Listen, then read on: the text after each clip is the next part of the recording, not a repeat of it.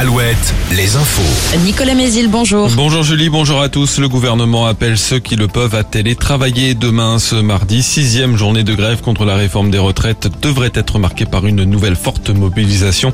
D'importantes perturbations à prévoir, notamment dans l'éducation ou dans les transports. La SNCF annonce un trafic très perturbé avec un TGV Atlantique sur 5, un Ouigo sur 4, un TER sur 5 en moyenne et aucun intercité. Les réseaux de bus et de trams devraient être aussi touchés. Les raffineries sont appelées à se mettre en grève dès aujourd'hui pour trois jours. En Loire-Atlantique, celle de Donge est déjà à l'arrêt à cause de problèmes électriques. Et puis les routiers sont appelés depuis hier soir à rejoindre le mouvement en bloquant notamment des plateformes logistiques ou des zones industrielles et en menant dès ce matin des opérations escargots dans les grandes métropoles. On saura en ce début de semaine si les deux corps découverts ce week-end dans Charente-Maritime sont bien ceux de Leslie et Kevin, ce jeune couple disparu fin novembre en Deux-Sèvres.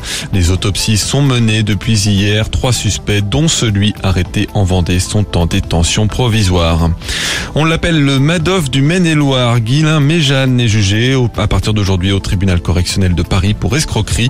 Âgé de 41 ans, il aurait floué plus d'une centaine de personnes plutôt fortunées en leur promettant des placements à fort rendement. Morgane Juvin. Privé de deux jambes et d'un bras depuis sa naissance, Guilain Méjeanne, que l'on surnomme aussi l'escroc des aristos, est l'auteur de deux exploits. Malgré son handicap, il a gravi le Kilimanjaro dans le cadre d'une émission de télé-réalité de TF1 en 2008.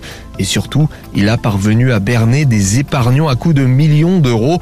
Il leur faisait miroiter des placements à haut revenu jusqu'au jour où tout s'est effondré. Il avait entre-temps acheté plusieurs voitures de luxe et s'était installé à Singapour. L'ardoise laissée par Guillaume et Jeanne s'élève à près de 16 millions d'euros. Une cinquantaine de personnes se sont constituées partie civile. Le procès doit durer jusqu'au 23 mars. Le gouvernement abandonne son projet de panier anti-inflation. Les négociations n'ont pas abouti avec la grande distribution et la FNSEA, le premier syndicat agricole. Les distributeurs privilégient eux leur propre dispositif, les grandes enseignes que Bruno Le Maire, le ministre de l'économie, devrait réunir ce matin. Un mot de sport avec le foot. La débâcle continue pour Angers à la dernière place de Ligue 1. Une lourde défaite 5-0 hier à Montpellier. Samedi, Nantes s'est incliné contre le PSG 4-2. La météo du gris et des nuages toute, les, toute la journée. Les maxi 7 à 9 degrés.